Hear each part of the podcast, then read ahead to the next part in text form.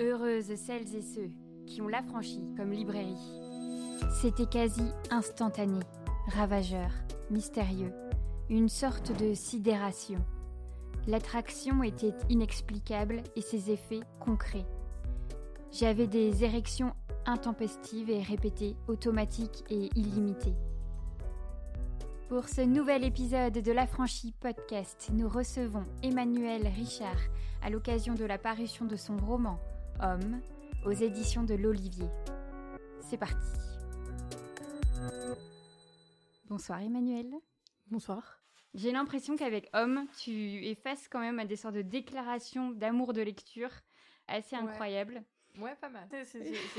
non, c'est vrai, j'ai des retours assez euh, intenses. J'ai pas mal de de messages euh, dans les DM ou même dans la vie euh, normale, euh, mm. réelle, de, gens qui me disent que c'était un truc assez impactant. Et c'est beaucoup des hommes, à ma grande surprise, qui me racontent que ça les a vraiment ébranlés et troublés et que ça, ça les fait beaucoup réfléchir et après ça ouvre pas mal de réflexions avec leur entourage.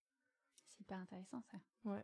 Mais je m'attends, enfin, dans tout ce que j'avais anticipé, j'avais pas anticipé ça. Moi, je m'attendais vraiment à me prendre plutôt la colère euh, des hommes, voire des raids masculinistes euh, vraiment vénères. Et, euh, et les gens qui rejettent le livre, c'est plutôt des femmes, plutôt des femmes féministes même parfois. Et il est plutôt bien accueilli et plutôt soutenu par les hommes, à mon étonnement.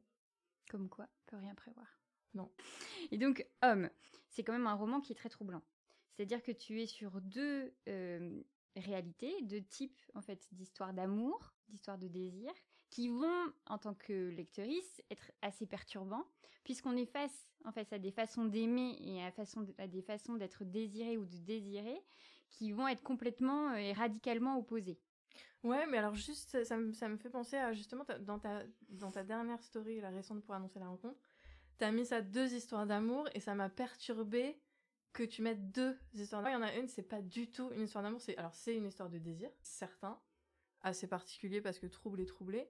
Mais à aucun moment, pour moi, il y a la dimension euh, d'amour dans, la première, en tout cas, pour le moins. Moi, dans le souvenir que j'en ai, il y a quelque chose aussi de l'empreinte, en fait, de quelque chose en fait qui va la saisir, euh, puisque l'héroïne dont on parle, on va la découvrir à deux temps de sa vie. Donc en 2018, quand elle un an après 28 ans, voilà, et en 2038 quand elle en a 48. Donc il y a 20 ans d'écart entre euh, les deux parties. en tout cas, les deux moments de narration, puisqu'en fait, elle va nous accompagner aussi dans son ressenti de ces deux affaires, de ces grands moments de vie. Et en fait, toute la première partie, moi, je l'ai vraiment euh, euh, vécue quand elle a donc 28 ans. Elle va travailler en fait euh, dans des espaces et en échange d'un toit et de, de, de, la nourriture, etc. Elle, elle se retrouve dans cette situation-là et il y a cet homme, Aiden, qui va quand même, enfin, même si c'est pas une histoire d'amour franche comme on les aime, c'est pas une histoire d'amour qu'on aime pas du tout, mais il y a quand même une certaine obsession en fait qui va se créer, même si on est dans quelque chose de aussi très violent, enfin qui va être très perturbant. Et c'est là où en fait c'est perturbant. Moi, je pense qu'il n'y a pas d'amour à partir du moment où il n'y a pas d'affect, et pour moi il n'y a aucun affect dans cette première relation. Il y a une espèce de rapprochement qui se met en place par le partage du quotidien, par le fait de cohabiter et ensuite euh, bah, de se trouver seul dans cette espèce de château bizarre, euh, un peu presque gothique. Euh, donc il y a un rapprochement qui s'opère et ils deviennent Hayden et Lena un peu comme des. Enfin, il y a un lien qui se met en place un peu comme s'ils étaient colocataires. Alors, il déclare son désir très vite, de manière très rapide et très crue, et elle rejette son désir à lui. et il y a cet énorme malentendu qui est qu'elle pense qu'il a, qu'il considère son refus, qu'il entend son refus, et ça, c'est pour moi la base qui va permettre ensuite, euh, c'est la condition sine qua non qui permet ensuite que son désir elle puisse euh, prendre racine quelque part, à un endroit. Donc il y, a une espèce de mise en place d'un désir qui à un moment donné va être réciproque et partagé, euh, oui, mais, mais pour moi, y a, même si elle le trouve plutôt sympa au début, mais il n'y a pas du tout d'affect. Mais la relation en fait qui va se créer, moi ce qui m'a aussi intéressée, parce que en fait, en tant que lectrice, il y a quelque chose de très perturbant parce que déjà, de lire une histoire d'amour hétérosexuel, moi, ça m'était pas arrivé depuis très longtemps. Et en plus, alors je dis mon histoire, l'histoire d'amour, mais parce que je suis dans, hein, dans ma fiction à moi, euh, en plus d'être complètement saisie par une sorte de désir là qui arrive et de se dire mais, mais ça va pas la tête, il est horrible, il est bizarre, il, est, il, met mal à l'aise, etc. Mais pour autant, en fait, tu as une écriture qui arrive à nous mettre à un endroit où on dit c'est... Enfin, on comprend. Ouais, on comprend ce qu'elle est en train de vivre. En fait, il y a quelque chose euh, vraiment d'intérieur, euh, de, de, viscéral en fait dans notre lecture où on se dit, mon Dieu, ça bouge des lignes, il y a un truc bizarre là qui est en train de se passer. Et j'ai noté qu'il y avait quelque chose, euh, le dégoût comme le désir. Il y a un moment donné, l'héroïne et donc euh, reparle de cette période-là et parle de ça, de se souvenir du dégoût comme du désir. C'est exactement ça. En fait, on est sur des sentiments extrêmement forts en fait à la lecture de leur relation et de ce qui va se passer. Alors, on essaye de garder un peu de suspense évidemment, mais euh, il va être, il n'est pas ok cet homme il est c'est pas ok la façon dont il la traite. Ah non non, il est pas du tout ok non, il est, il est assez euh, effrayant euh, c'est ça au début et mm. ensuite euh, et ensuite c'est quelqu'un qui va manifester à un moment donné une forme de violence en acte et même si elle sait pas en tout cas quand elle a 28 ans comment interpréter et recevoir cette violence ne serait-ce que le climat et l'atmosphère qui en découle et qui va être imposé par lui, c'est déjà enfin le fait qu'il y ait une menace qui pèse, c'est déjà une violence. Et alors pour moi, en fait, ce, que je trouve intéressant dans le désir comme dans la honte, euh, c'est des motifs que j'aime bien travailler parce que c'est vraiment les choses sur lesquelles on n'a pas de prise et qui naissent euh, en nous-mêmes euh, sans qu'on ait de, pouvoir ou de contrôle dessus. Et ça me passionne complètement ce que ça raconte, comment ça naît, comment ça s'élabore, sur quelles aspérités ça se construit. Et mmh, ce qu'on en fait ou pas, est-ce qu'on l'accepte, est-ce qu'on cède à son désir euh, quand il est troublé comme ça ou pas, euh, c'est des choses qui, m'intéressent beaucoup. Et ça m'intéressait aussi de montrer une espèce de, faire une espèce d'éventail euh, d'états de désirs différents. Donc après avec un autre homme qui va être beaucoup plus, enfin qui va être sain, qui va être dans un cadre pour le coup d'amour amoureux, mais, mais j'avais aussi envie de montrer parce que je crois que c'est une représentation et je crois très fort à la force des représentations qui n'existe pas ou très peu, euh, la pulsion. Et la pulsion éprouvée par une femme. Euh, ça, ça, je trouvais ça nécessaire à montrer et de la montrer euh, de la manière la plus juste possible et donc de la montrer dans toute sa crudité à un moment donné. Ça, c'était un truc qui, ça faisait partie de, ce projet littéraire-là, de montrer aussi ça. Ce roman, il arrive comment dans ton cycle d'écriture? Parce que moi, je te connais par les corps abstinents. Enfin, voilà, c'est vraiment comme ça que je t'ai rencontré. Donc, euh, euh, cet essai que tu as fait euh, de témoignages autour de personnes qui avaient décidé de ne plus en fait faire l'amour. Et ensuite, je te découvre avec homme. Donc, il y a quelque chose comme si il y avait vraiment deux aspects antinomiques et de se dire il y a quelque chose voilà de comme tu le dis de cet intérêt fort puissant en fait pour cet endroit de désir ce, ce, ce, cet endroit qui nous appartient plus en fait qui nous dépasse complètement qu'on sait pas gérer qu'on sait pas retenir qu'on sait pas etc et, et est-ce que dès le début tu avais ta construction avec ces deux hommes ces deux figures là et de travailler de ce fait deux types de désirs différents? Ah, ça me paraissait absolument nécessaire que dans l'économie narrative, il y ait euh, oui, ces deux masculinités qui, soient, qui sont radicalement opposées. Et que l'une, euh, bah, celle qui est euh, négative et toxique, pour moi, Hayden, c'est tous les hommes en fait. C'est la, la masculinité telle qu'elle est produite dans le cadre patriarcal qu'on connaît. Donc oui, il se situe au sommet du continuum de la violence. On s'en aperçoit quand elle le voit ressurgir dans sa vie via Interpol. Mais avant ça, euh, il y a quand même plein de violences et, à des degrés différents. Euh, c'est un homme qui est dans un rapport complètement vertical au monde, et ça, c'est ça pour moi la masculinité patriarcale. C'est, un rapport euh, à l'autre où l'homme est un sujet et autour les autres personnes sont des objets. C'est un homme qui est concentré uniquement sur son désir à lui, ce qui va pas du tout prendre en considération euh, celui de, cette femme en face. Il y, a, vraiment ce truc de, même chez les hommes les plus euh, déconstruits ou les moins patriarcaux possibles, il y a quand même un manifeste manque d'écoute qui est très très récurrent. Donc pour moi, ça c'est tous les hommes. Et après, je voulais pas que ce soit que sombre et que négatif. Je voulais qu'il y ait aussi un petit peu d'espérance. Et parce que moi, je me situe aussi du côté de, de l'espérance, je voulais montrer un autre homme. Euh, et une autre manière euh, de, enfin une, autre façon dont l'hétérosexualité peut se jouer, c'est-à-dire euh, dans une horizontalité, avec une valorisation de, de, la réciprocité et du partage, parce que ça, je pense aussi que c'est urgent de, de, changer ces valeurs-là et de valoriser ça et avec une co-construction euh, du discours du désir, euh, avec deux personnes qui sont des sujets, avec euh, une prise d'initiative qui va bouger, mais qui va être aussi de la part du personnage féminin. Enfin, oui, c'était nécessaire en termes d'équilibre, à mon sens, de montrer ces, deux, ces deux hommes un peu, pas archétypaux, mais, mais presque, en tout cas, qui sont opposés. Et mhm. après euh, en fait, comment ça s'est passé dans mon cycle d'écriture Moi, ça faisait très très longtemps euh, que je voulais écrire, euh, même avant MeToo, sur justement comment ça se passe, et la séduction, et l'amour, et, les, et la violence, enfin tous les échanges interpersonnels de, de l'hétérosexualité. Euh, mais je ne savais pas du tout comment m'y prendre. C'était un livre qui me faisait très très peur, euh, qui me paraissait très ambitieux et euh, je ne savais pas par quel bout commencer. Et puis il y a eu MeToo. et MeToo, comme pour énormément de femmes, ça a changé, enfin ça a été un énorme choc. Et cette espèce de braquage de l'écoute qu'est MeToo, ça a soulevé plein de questionnements en moi. Et en fait, quand j'ai commencé à, alors je, je sais plus, euh, les corps abstinents, j'ai commencé. Oui, c'était au moment de. C'était après MeToo. Quand j'ai commencé à réfléchir aux corps abstinents et à, travailler dessus, en fait, j'étais à un endroit du féminisme vraiment très loin. Je pense que j'avais lu King Kong Theory et pas grand chose de plus. Et donc j'ai commencé à actualiser mes connaissances et à m'instruire pour fabriquer ce livre-là.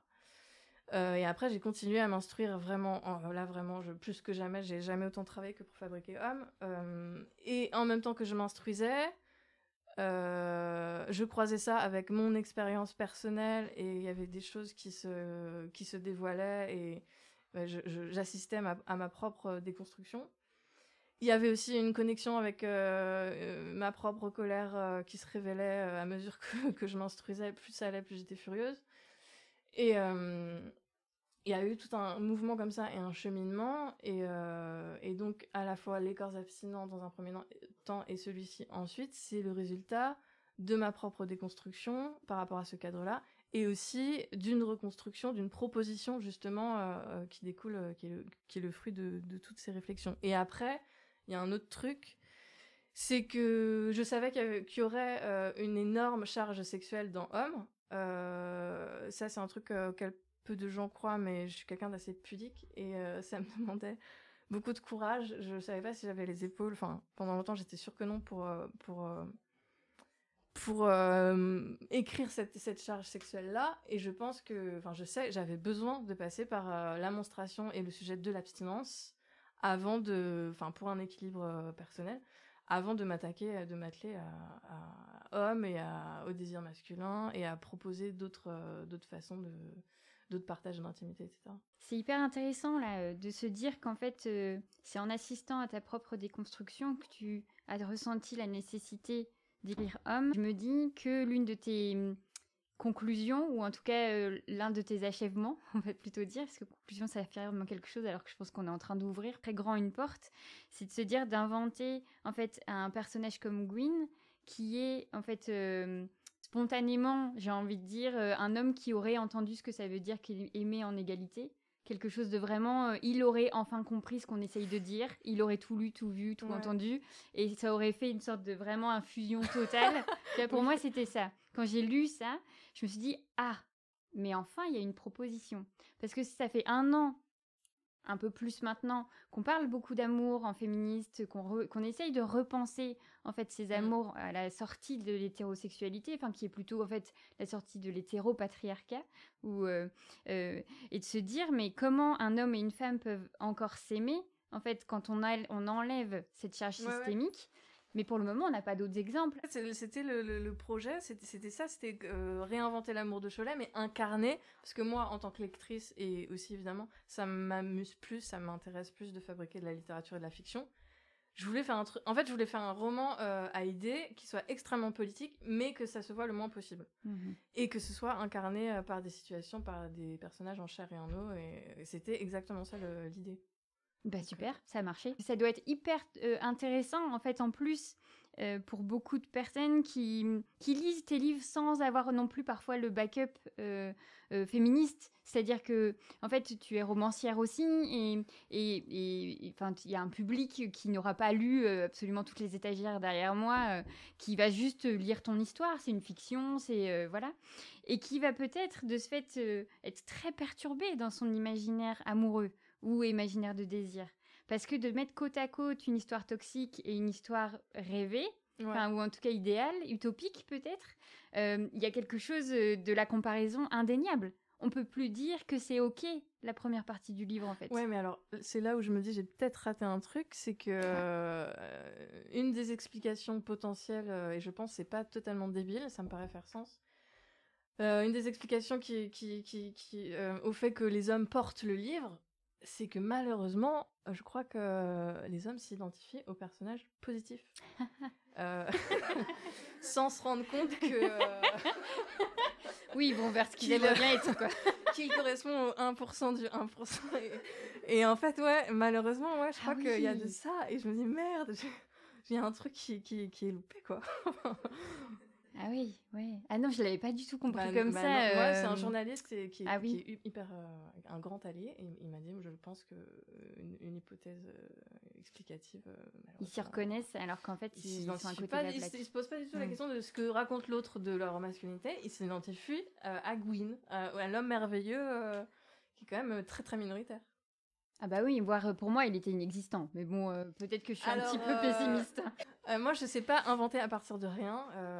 donc, dans cette partie donc, où je voulais mettre en scène un homme positif, je me suis dit comment je vais faire? Est-ce que je... Enfin, je me dis, je vais faire un composite d'hommes. je vais prendre des traits bien de, de différents hommes que j'ai connus, etc. Et en fait, et j'avais une espèce de checklist de, de cahier des charges, de trucs que je voulais absolument injecter en disant ça, il faut que ce soit montré parce que ça, il faut que ça se passe comme ça, etc. Et j'avais plein, plein de points comme ça. Et en fait, plus je réfléchissais et plus je déconstruisais mon expérience, et plus tout revenait à un seul homme, donc qui existe. Et c'était quelqu'un qui était beaucoup plus instruit en féminisme que moi, par exemple, et qui, qui n'en parlait jamais. Donc j'ai mmh. découvert, en bossant sur le texte, combien, à quelle hauteur il était en fait féministe. Et j'ai découvert en bossant sur le texte pourquoi, point par point, c'était génial euh, cette relation. Donc, ça a l'air d'une utopie. Et je, aussi, je me disais, mais, mais justement, je me suis posé ces questions en me disant, mais si je mets tous ces traits merveilleux, ça va pas paraître vraisemblable et ça va paraître trop utopique. Mhm. Et je me suis dit, est-ce que vraiment c'est bien et tout? Et après, je me suis dit, bon, bah, c'est quand même un roman, donc euh, c'est pas grave. Oui, puis tu t'es pas en train de nous parler de licorne. Non. Quand même, euh, non, mais je veux dire, on n'en est pas. Enfin, oui, dans la rareté, évidemment. Mais, euh, mais, mais après, quand tu. Enfin, qu'est-ce qui nous plaît chez ce personnage-là? Il est dans un comportement déjà euh, horizontal, puisque tu parlais de verticalité avec Aiden. Mais il y a quelque chose où, en fait, il est là, mais il cherche pas à prendre plus de place que celle qu'il a. Il a ses faiblesses, sa vulnérabilité et il va oser dire, euh, en tout cas, euh, dire non sur certains endroits, mm. euh, partager ses doutes ou ses, émotions. Enfin, il y a quelque chose d'insensible qu'on lit assez peu, qu'on découvre assez peu, en fait, des masculinités. Alors qu'ils sont de plus en plus encouragés. Et il commence à y avoir aussi de la littérature là-dessus, parce que évidemment, c'est pas anodin que les hommes soient comme ça. Enfin, je veux dire, il y a aussi cette charge systémique pour eux. Hein. mais, mais en fait, quand tu décris cet homme-là, on se dit pas qu'il est euh, impossible qu'il existe. C'est juste qu'on ne le connaît pas. Ça serait mieux pour tout le monde, plus mm. d'authenticité, plus de profondeur, plus de partage réel. Euh. Mais puisque ton livre parle aussi beaucoup de désir, le désir de la domination, c'est quand même un sujet euh, qui existe vraiment et beaucoup, en fait. Et donc. Tu dis dans mon livre en général? Oh non, non, plutôt en général. C'est-à-dire que, est-ce que si on va plus loin dans le, la réflexion autour des masculinités toxiques, c'est le plaisir de dominer l'autre, beaucoup. Là, dans ton personnage féminin, on l'entend dire à un moment donné qu'elle a ce truc de dominer un petit peu, de vouloir en fait être un peu celle qui maîtrise. Mais oui, mais c'est pour ça qu'en fait il y a quelque chose aussi qui se joue différemment avec euh, Gwyn, c'est qu'elle n'est pas du tout au même endroit en fait de son désir avec lui qu'elle l'est avec Aiden. Bah, c'est parce que lui, euh, Gwyn se positionne euh, d'emblée euh, en égal, malgré mm. ses fragilités qu'il assume. Et c'est ça qui le rend puissant en fait, c'est mm. d'assumer et de communiquer. Mais c'est ça. Mais de ce fait, ton prisme qui se renverse, en fait, tu déplaces l'endroit de domination sans faire de l'héroïne une dominante, enfin, qui serait dans une féminité toxique, de ce fait, qui existe aussi, mais qui, en fait, euh, euh, se retrouve à expérimenter aussi des choses tout en respectant le consentement mm. de, de Gwyn. Et donc, en fait, c'est là, moi, je trouve que, que ton imaginaire est hyper intéressant et propice à des solutions.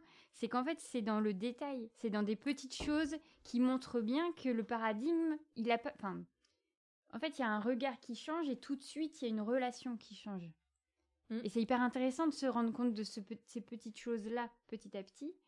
Et que ça vienne de la fiction, ben, ça permet à chacune, chacun, de prendre ce dont il a besoin et de le mettre en exergue, enfin de, de faire des choses encore plus grandes et de se dire euh, ah oui ben là de s'engouffrer parfois sur Moi, je pense que la fiction c'est vachement bien parce que déjà ça permet d'interroger un certain nombre de zones euh, que le discours politique ne peut pas du tout prendre en charge parce que je crois que le discours politique et les militants et les activismes qui utilisent le discours euh, pour avancer ont besoin de paroles circonscrites et assertives et affirmées. Et donc, c'est pas des, espaces où on peut forcément travailler la nuance et le trouble et l'ambiguïté et l'ambivalence, alors que la fiction permet ça.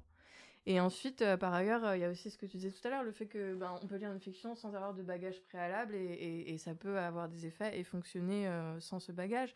Et ça me fait penser à un retour que j'ai eu. Là, c'était une jeune femme, donc qui me faisait un retour sur son expérience à, elle, et elle concluait en disant qu'elle avait laissé traîner le livre chez elle et que son compagnon s'en était emparé et qu'après en fait il était vachement content parce qu'il avait lu et, lui était allé vers elle et ils avaient eu un grand débat de couple et il lui avait dit que justement euh, le fait que ce soit de la fiction et qu'elle ne lui mette pas dans les mains euh, ou que ça ne se passe pas au cours d'un débat entre eux, ça lui permettait lui de ne pas se sentir attaqué et mhm. de, de pouvoir réfléchir à des choses sans prendre euh, sans, sans, sans, partir d'emblée sur, sur l'idée qu'elle était contre lui ou et donc ben voilà elle, elle, elle, était contente de ça que ça ait permis d'ouvrir un débat de couple et ça me fait rebondir à mes propres parents. Euh, mon, père euh, ne voulait pas le lire et j'étais très très contente de ça, euh, à cause de la charge sexuelle tout ça. Et, et donc, donc il l'a toujours pas fait, mais je sais que ma mère est revenue plein de fois au livre depuis sa lecture au printemps dernier, en juin dernier, parce qu'elle trouve qu'il est dense et donc elle, elle, y revient souvent. Et elle m'a dit les mois derniers que donc mon père n'a pas lu, mais euh, euh, ils se posent ensemble et euh, elle lui lit des passages qu'elle choisit. Mhm. Et après, ça ouvre entre eux, donc mes parents qui ont plus de. qui ont dans les 65 ans, ça ouvre entre eux des discussions de couple. Mhm. Alors, j'ai pas voulu savoir parce qu'elle a commencé à me dire telle page, telle page. Je ne veux pas savoir, mais même mes propres parents, ça ouvre ce genre de débat. Et moi, mm. c'est, en fait, c'était un des espoirs que j'avais et je suis trop contente que, que ça permette ça. Mais tu sais, ici, euh, une de mes mmh, croyances euh, les plus ancrées, c'est que c'est par l'imaginaire, en fait, qu'on va y arriver. Quand on comprend comment un roman peut bouleverser une vie, quand une histoire, enfin, c'est tellement... Euh, enfin, il y a un jour et puis le lendemain, quoi. On lit un livre, il y a toute une narration nouvelle. Tu parlais de représentation, mais c'est ça, c'est c'est comme une porte qui s'ouvre, un champ qui s'augmente, en fait, tout simplement. moi, j'y crois très fort. Mais c'est incroyable. Cette force-la politique de l'imaginaire, je l'adore. Mais tout comme, je trouve que dans la pop culture, je pense, tous ces endroits, en fait, qui sont dans la vie quotidienne ah, moi, des très gens. fort à la pop culture. Et, euh, mm. et après, j'ai vraiment réfléchi, euh, donc je m'instruisais euh, le, plus que je pouvais. Et le, livre, vraiment, qui était ma bible de réflexion, ça a été Le regard féminin d'Iris Bray. Mm-hmm parce que même si c'est censé, enfin ça s'applique au champ du cinéma, mais je trouve que ça fonctionne sur tous les champs de la création. Et j'ai vraiment réfléchi à toutes les euh, images et représentations manquantes à partir, je me suis vraiment fait un cahier des charges à partir de, de, ça et de ces réflexions à elle, de aussi la nécessité de valoriser le désir, le plaisir féminin. Euh. ça a été un, un, un, outil de travail euh, extrêmement important. Mais d'autant que toute cette deuxième partie-là, en fait, on sent bien qu'il n'y a pas le regard de l'homme. c'est pour rebondir sur Iris Bray, donc le female gaze et le male gaze, c'est que en fait réussir à parler sexualité sans avoir ce filtre là tout le temps présent sur enfin tous les outils, toute la culture jusqu'à un certain point, parce que maintenant on arrive à quand même à désinguer ça et à créer d'autres imaginaires. Mais sinon, on avait été habitué à parler de sexualité sous ce regard masculin. Et donc la façon dont on présente les corps, la façon dont mm. on parle des sensations, des façons euh, du plaisir, raconter le plaisir d'une femme, il a toujours été, euh, enfin très souvent en tout cas, au, sous le prisme sur le regard de l'homme. Donc tout à partie, il a fallu, oui, en effet, réinventer un langage euh, et une autre façon, en fait, de raconter ce désir, ce plaisir, sans ce filtre-là. Les emails, enfin, là, on est vraiment sur du technique, la technique d'écriture. Mais quand tu parles de cahier des charges, etc., donc c'est-à-dire que tu t'es mis une attention forcée, en fait. Tu t'es dit, attention, comment est-ce que je parle de masturbation, par exemple, sans que ce soit pollué par tout l'imaginaire que j'ai pu déjà avoir de toutes ces scènes déjà racontées par des hommes. Avant de, me concentrer juste sur cette grande scène-là, dans la globalité du livre, il y avait vraiment l'attention à euh, où est-ce que je mets des ellipses, euh, où est-ce que comment je cadre, euh, il y avait vraiment cette attention au cadrage. Et aux ellipses par exemple euh, avec le premier homme donc Hayden euh, on comprend assez vite que ça va être une sexualité phallocentrée de base qu'on a déjà vu mille fois. Et donc là je me disais ok la pulsion ça m'intéresse. La manière jusqu'à la manière physiologique dont ça monte en elle ça m'intéresse. Mais le rapport sexuel en lui-même on s'en fout. J'ai pas besoin de le montrer de le remontrer. Donc là j'avais j'ai coupé juste avant Mm. Je monte la pulsion et juste, juste, juste avant que ça se passe, on comprend, j'arrête. Et après, avec l'autre homme, euh, bah là justement c'est un autre type de rapport et, et ça m'intéressait beaucoup et ça m'amusait aussi euh, beaucoup euh, en même temps d'érotiser à mort un homme perçu comme impuissant puisqu'il ne peut, pas parvenir à l'érection et là, montrer comment ça peut se jouer justement entre des corps nus à égalité, sans cette dimension du phallus et point barre. Et oui, j'ai vraiment réfléchi à, comment regarder, comment changer d'angle. Par exemple, j'ai essayé de normaliser le mot mouillé. Mais alors là, moi, je, pensais être une pionnière, mais en fait, avec toute mon arrogance. Mais en fait, j'ai lu Queen Kong d'Hélène Vidal, qui est génial. Et en fait, elle l'avait déjà fait, c'est super. Puis il y a sûrement d'autres trucs que j'ai pas lus. Mais par exemple, le mot mouillé, bon, moi, j'essaye de le normaliser dans des situations différentes et même euh, une situation qui n'est pas sexuelle. Mais aussi, je l'applique euh, au corps masculin. À un moment, je, je, parle du fait de mouiller pour un homme en pensant au liquide préséminal. Ou euh, le mot bandé, en fait, on peut l'appliquer aussi au corps féminin, du côté du clitoris, mais aussi du côté des seins en érection.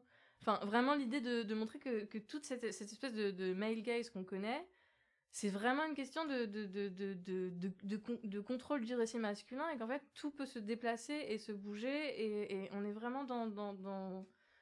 enfin vraiment, l'idée qu'il y a et aussi euh, qu'il y a une, agentivité totale des deux côtés que, que, les corps sont à égalité des deux côtés et que ne serait-ce que bah, la pénétration qu'on connaît et ça Maya, Maya Mazorette euh, en parle très bien euh, mais, mais que c'est aussi un co-acte où la femme n'est pas que passive. Et là, j'ai utilisé le mot circlure, que je trouve assez vilain, mais on en a besoin, et pour l'instant, il n'y en a pas d'autres. Et ça, c'est un mot qui m'a été transmis par Olympe de G. Euh, puis il y a aussi le déplacement du regard euh, qui a été assez important après la lecture de au-delà de la pénétration de Martin Page. Enfin oui, il y avait vraiment cette idée de, énorme, euh, énormément présente de changer d'angle. Et au final de te nourrir. Enfin, c'est assez beau de voir que en fait tu vas chercher dans les essais et tu traduis et aussi de faire des clins d'œil. fiction, C'est super drôle. J'ai fait des mm. petits clins d'œil à Violette Leduc euh, mm. ou à Camille Montcarnel. Euh, bah, en termes de culture pop, je trouve que Camille Montcarnel, c'est extrêmement important ce qu'elle accomplit en termes mm-hmm. de la manière dont elle s'empare de la question de comment réinventer les partitions et comment réinventer la séduction et dont elle diffuse auprès d'un public euh, relativement jeune justement l'idée que ben en fait euh, dans la séduction ça peut se jouer différemment et il y a cette idée qu'elle a mise en place euh, pour draguer du côté des filles des frontales ça moi je trouve ça génial et c'est nouveau mmh. et je pense qu'on ne parviendra à un consentement plein et entier que quand les deux parties en tout cas pour l'hétérosexualité auront les mêmes outils à disposition et la possibilité dans la tête des femmes de, de, de, faire ce pas et d'être active sans opprobre, sans opprobre qui pèse sur elles. Que au moins ce choix-là soit, soit possible dans l'imaginaire. Donc tout ça, oui, ça, a été des choses qui m'ont beaucoup nourri. Mais c'est vrai que tu disais tout à l'heure, on n'est pas, on est pas revenu dessus, mais euh, euh, ce principe de la peur et d'avoir que ça t'a demandé beaucoup de courage de t'atteler à ces sujets de l'intime. Mais que j'avais peur, euh, alors j'avais peur de la charge sexuelle, machin. Alors j'ai passé un cap. Mmh. mais il y a, je sais pas, ne serait-ce que deux ans, prononcer le mot sexe ou pénétration, ou même quand je faisais la promo des corps abstinents, j'étais allée chez Ruquier et à un moment j'avais besoin d'utiliser le mot masturbation. Je dis, je pas réussi. Mais au-delà de la peur de, ça, de la crudité, etc., déjà, je me suis rendu compte que la crudité, euh, bah, c'est aussi une prise de pouvoir. Tout simplement. Mais euh, il y avait la peur aussi de me faire mal comprendre dans mon féminisme, comme euh, je travaille beaucoup le trouble. Et il y avait aussi la peur des conséquences sur ma vie personnelle, parce que j'avais bien conscience qu'avec ce texte, j'allais perdre ma pureté, et que c'est très important pour plaire aux hommes la pureté donc j'allais la perdre euh, dans l'espace public. Et je me disais que ça allait être encore pire, puisque euh, depuis que je suis devenue autrice, c'est très compliqué. et, euh, et, je me suis dit, ça va être un handicap supplémentaire. Donc c'était une somme de peur conjuguée, mais en fait finalement, en cours d'écriture et à mi-chemin d'écriture, déjà c'était hyper intéressant parce que la première moitié du temps d'écriture, j'ai somatisé de plein de façons différentes, euh, je pense, un peu toutes mes violences de genre. Et la peur aussi de, de, ce projet. Mais au milieu du temps d'écriture, il y a, eu une espèce de renversement dans ma tête. Je pense que, parce que j'étais arrivée à un niveau d'instruction suffisant et aussi le, ça se déroulait à l'écriture. J'ai arrêté d'avoir peur. Et ça c'est il y a eu un switch euh, total et je me suis dit en fait non, ce livre ça va être ma, ma solution et euh, un peu dans tous les domaines. Ça va être une prise de pouvoir énorme et personnellement, ça va aussi, en fait, ça va, et c'est ce qui se passe, et c'est très intéressant. Ça, déjà, ça me protège des prédateurs. Mhm. Euh, les hommes dans le milieu littéraire se comportent pas du tout de la même façon, et ça, c'est assez cool. Et après, euh, dans la séduction, je vois bien que ça révèle tous les hommes machos ou sexistes, ça les révèle instantanément ça les fait disparaître. et après, euh, il reste euh, ben, les, les, plus féministes en acte. Quoi. Et c'est finalement la manière dont l'écriture agit sur la vie et inversement, c'est assez, euh, assez passionnant. Tu disais que tu avais pas mal de retours de lecture mm. pour les femmes hétérosexuelles qui t'auraient répondu. Est-ce qu'elles ont aussi quelque chose comme ça de enfin de se rendre compte que elle regarde les, la drague, la séduction, le, désir pour les hommes ou en tout cas ses relations aux hommes, euh, elle le voit elle les voit différemment. Tu penses suite à la lecture de ton roman, t'as eu ça euh? J'ai pas eu, euh, non, c'est ce point précis, je l'ai pas, je l'ai pas eu en retour. Moi, ce qui m'a étonné, c'est d'avoir des femmes qui vraiment rejetaient le texte et a fortiori des femmes féministes pour euh, c'était surtout pour le je pense la, trop de corporéité trop de fluide trop de démonstration de bah j'ai injecté plein de trucs. J'ai injecté euh, tampons culottes menstruelles euh, parce que je pense qu'il faut que ça existe aussi. Mmh et il y a un rejet quand même de certaines femmes je crois parce que trop de corporéité et moi je pense que ça vient de de, de la culture misogyne tout simplement se questionner sur son inconfort dans la, une lecture, notamment en fiction, mmh. Euh, sur ces sujets-là, c'est hyper intéressant. C'est de se dire, ah, bah là, si ça me met mal à l'aise, s'il y a quelque chose, euh, ça veut peut-être dire aussi euh, quelque chose de mes imaginaires, de mes narrations. Enfin, toute réaction est quand même assez intéressante. On est obligé de faire avec ce qu'on a et ce qu'on est prêt à ingérer à ce moment-là. non, mais tu vois, même à titre personnel, par exemple, donc cette grande scène de masturbation de 60 pages qui ne s'excuse pas d'exister. Après, euh, oui, elle est, elle est longue, mais il y a plein de. Il y a du corps dedans, il y a de la crudité, il y a de l'intime, mais c'est aussi beaucoup une convocation de choses qui sont pas sexuelles. Euh, il y a peut-être 20% de, choses crues, mais en fait, il n'y en a pas tant que ça. Mais cette scène-là, donc les quelques passages crus, moi, je suis, je peux pas les lire euh, à voix haute, par exemple. Des fois, on me demande de les lire en rencontre, c'est pas possible. Pour moi, c'est, ça doit se jouer dans le silence euh, entre, entre le lecteur et sa page. Donc même moi, il y a des trucs que j'ai écrits, je sais que c'est beaucoup. On n'a pas lu, mais tu as encore l'opportunité de lire. Bah, je sais pas. Ah bah si, vous avez envie d'un petit extrait. Oh oui. Alors, c'est justement dans la première partie qui se passe dans le château, quand Lena a 28 ans et qu'elle est avec Hayden. Et c'est la naissance. Euh, c'est la troisième fois que la pulsion. Euh, qu'elle assiste à la naissance de la pulsion naine. On a tourné le dos à la mer d'Irlande, on était près du muret. On s'y est assis côte à côte pour terminer le joint. On se demandait si Hélène pouvait nous entendre depuis sa chambre. On ricanait comme des idiots. Je ne sais pas. Au bout d'un moment, je me suis levée, j'ai fait quelques pas et quand je suis revenue, j'ai eu envie de m'asseoir sur ses genoux pour fumer. Il était si massif que m'asseoir sur ses genoux était une expression impossible à réaliser. Alors, j'ai pris le joint entre mon pouce et mon index et je suis venue à califourchon sur sa jambe gauche. Je me suis posée. Son odeur m'a frappée. Je ne sais pas à quelle seconde j'en ai pris conscience. Le lendemain du film, The Swimmer, à la fin de la deuxième séance, avant de retourner dans ma chambre et d'y constater la seconde fleur, je m'étais hissée sur la pointe des pieds, sous le coup d'une impulsion pour atteindre sa joue, dans un geste que je n'avais pas compris moi-même. Il s'était tenu tranquille. Son visage avait arboré cette tournure surprise, reconnaissante, troublée. Sans doute avais-je capté les particules élémentaires de son odeur à cet instant de rapprochement.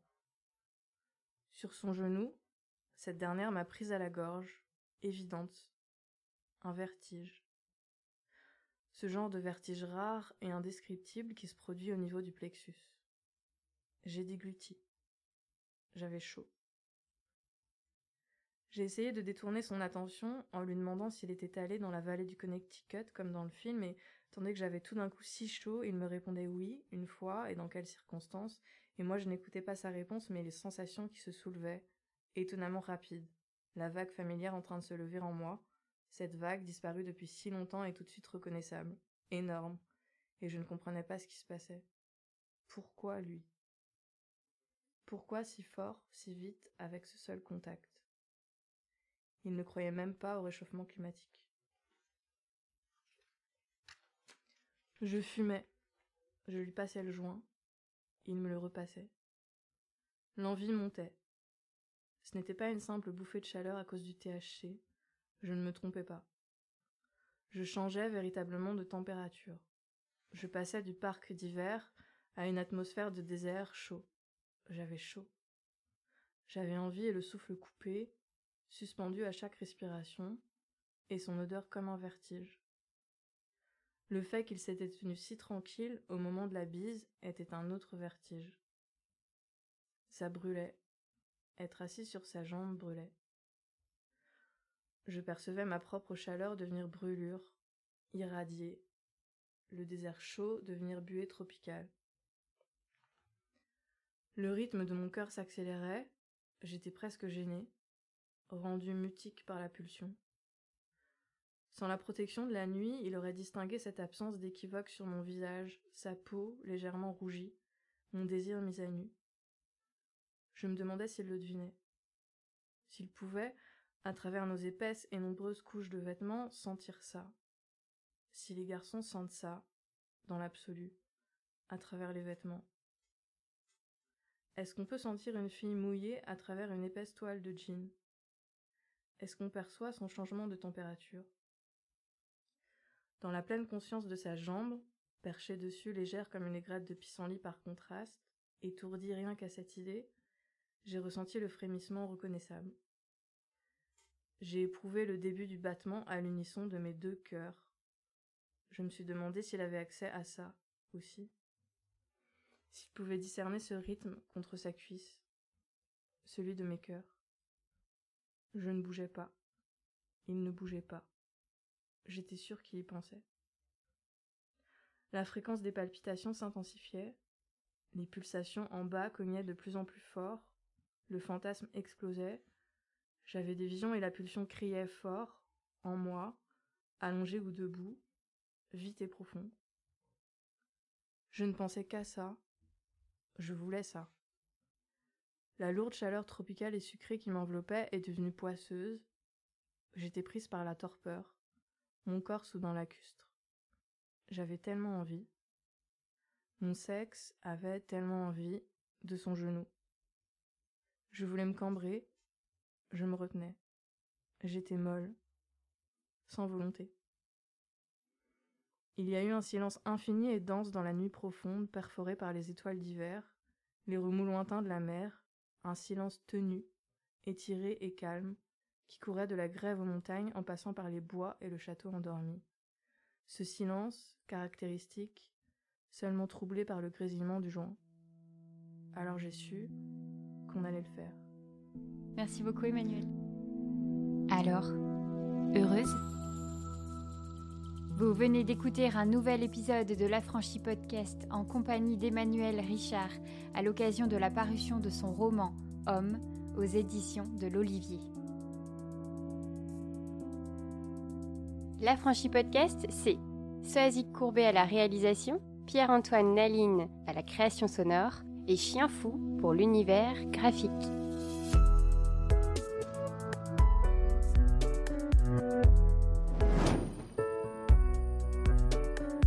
Si tu réalises que la vie n'est pas là, que le matin tu te lèves sans savoir où tu vas, résiste, prouve que tu existes. Avec l'Affranchi Podcast.